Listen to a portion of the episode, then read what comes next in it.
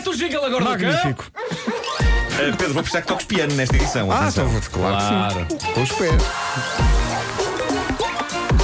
O homem que mordeu o cão. Título deste episódio: O fantasma do Dr. Amato Lusitano atirando messes cereais gostosos enquanto tenta escapar deste balneário. É lá. Gosto. Isso é uma epopeia. em primeiro lugar, ontem passou o episódio do concurso Joker apresentado por nosso Vasco Palmeirim, em que António Zambujo e eu unimos forças para ganhar dinheiro para a ala pediátrica do Hospital de São João e conseguimos juntar 3 mil euros. Muito bem. 3 mil euros. Eh, o feedback que recebi eh, foi épico. Eu tenho de ir a mais concursos eh, porque.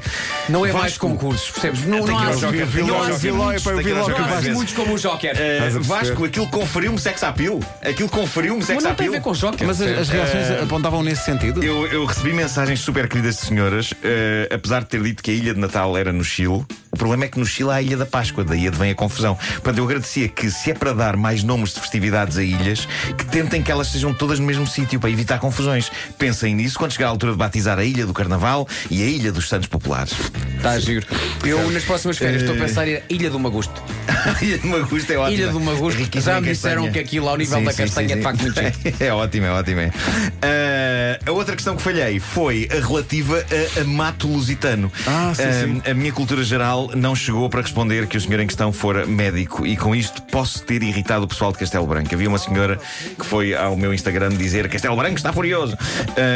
E, e- por- porque eles têm lá precisamente o hospital, a mato lusitano. Pronto. Ah, e portanto eu vou ter de compensar esta minha falha. Como é que vais compensar? Uh, e, e para já vou começar por agradecer ao meu bom amigo João Troviscal por me ajudar nisto. O Troviscal, homem de cultura geral farta, enviou-me, ainda durante o Joker, uma fotografia das páginas de um livro que, vá-se lá saber porque ele tem em casa. Uh, Trata-se do compêndio Centúrias de Curas Medicinais, escrito por, lá está, Amato Lusitano. E o mais incrível é que o Troviscal leu de facto este livro antigo sobre medicina porque soube escolher uma passagem para me enviar uh, e que mostra o quão detalhada era a escrita deste médico. Portanto, do livro Centúrias de Curas Medicinais de Dr. Amato Lusitano, aqui fica um excerto da cura 15, Da supressão da menstruação e de isantemas que apareciam por todo o corpo.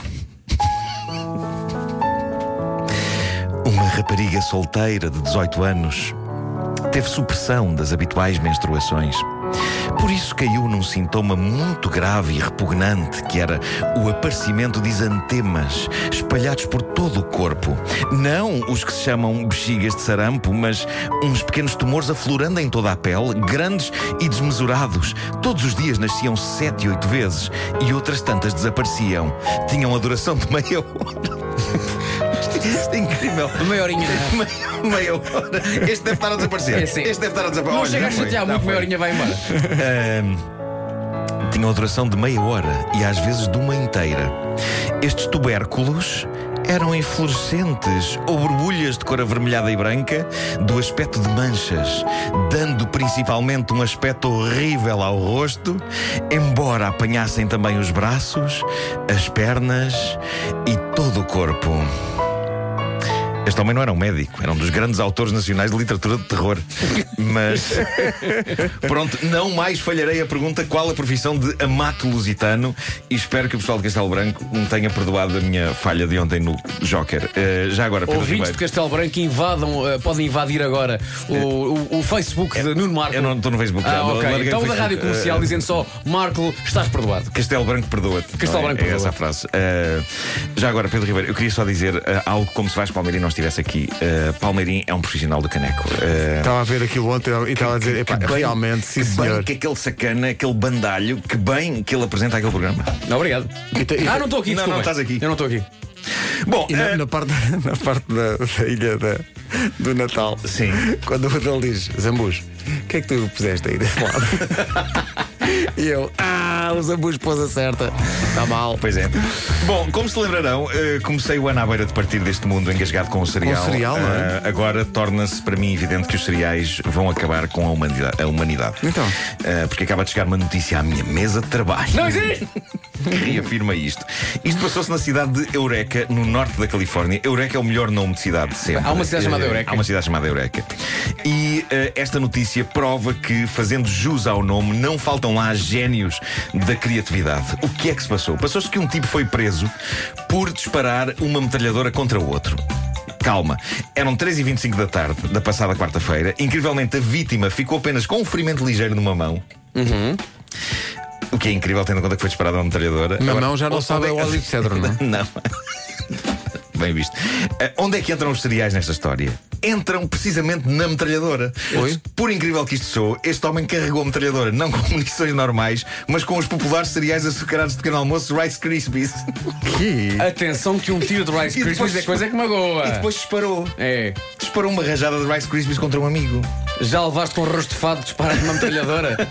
de uma Uzi? Ele apontou a metralhadora uh, repleta de cereais a um sujeito que levou então com uma saraivada de Rice Krispies e acabou por ficar ferido numa mão. Pois aquilo pode magoar, não é? Uh, vai, vai, vai, com- vai rápido, não, não é? é? Mas não mata, mas, mas, mói. claramente mói. Uh, a vítima decidiu não apresentar queixa, precisamente pela rajada de tiros ter sido levada a cabo com Rice Krispies. É provável que ele tivesse apresentado queixa se fosse um Wesley com passas. Sim. é? Exato, Uh, Eu sei que o faria, meu Deus, como odeio passas. E podiam, e podiam não ser disparadas por uma metralhadora. Eu faria queixa à polícia de alguém que me atirasse meia dúzia de passas para cima com a mão. Uh, uma das minhas teorias sobre passas é que algumas marcas entram nesse negócio para disfarçar insetos que andam pela fábrica. Vai tudo para o saco.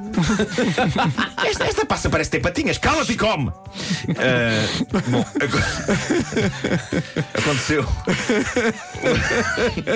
Esta, foi, esta imagem foi muito nojenta. Foi, foi um. Acho que ninguém vai voltar a comer passa da mesma maneira. Um, aconteceu uma coisa inacreditável a um rapaz americano e ele contou-a na famosa página de Reddit dos embaraços do mundo, a página T-Food, que já temos retirado algumas comoventes histórias embaraçosas que podiam acontecer-nos a nós, ou a mim em particular.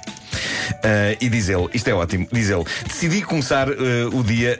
um, Aliás, decidi começar, não foi o dia, decidi começar a ir ao ginásio. Foi uma decisão que ele tomou. Ah. Uh, ir ao ginásio antes de ir para a escola. Uh, e por isso uh, vou lá entre as 7 e as 8 da manhã e depois direto para a escola. O ginásio não só é ao lado da minha escola, como faz parte de outra escola, mas está aberta a toda a gente àquela hora da manhã. Portanto, uma manhã vou ao ginásio fazer exercício e depois de suar que nem uma besta, fui tomar um duche.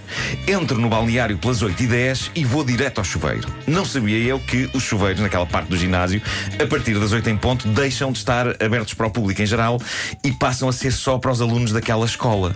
Que na verdade eram alunas, que aquela é uma escola exclusivamente de raparigas.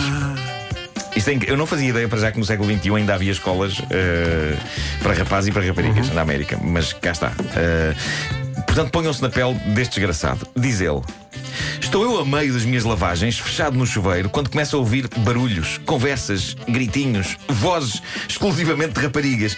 E é nesta altura que, sem exageros, o meu coração me cai diretamente aos pés.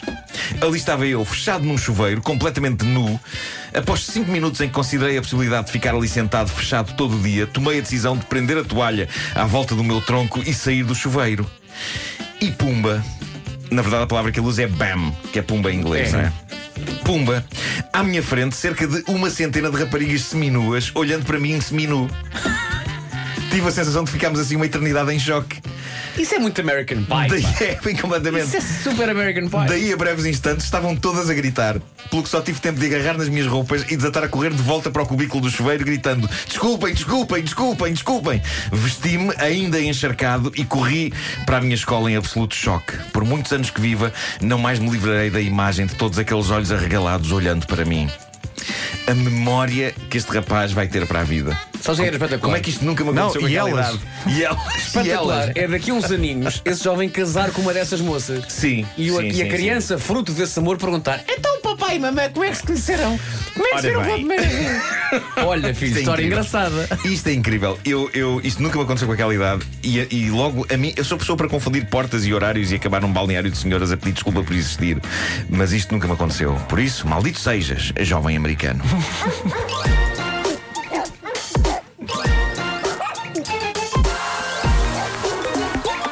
O homem que mordeu o cão.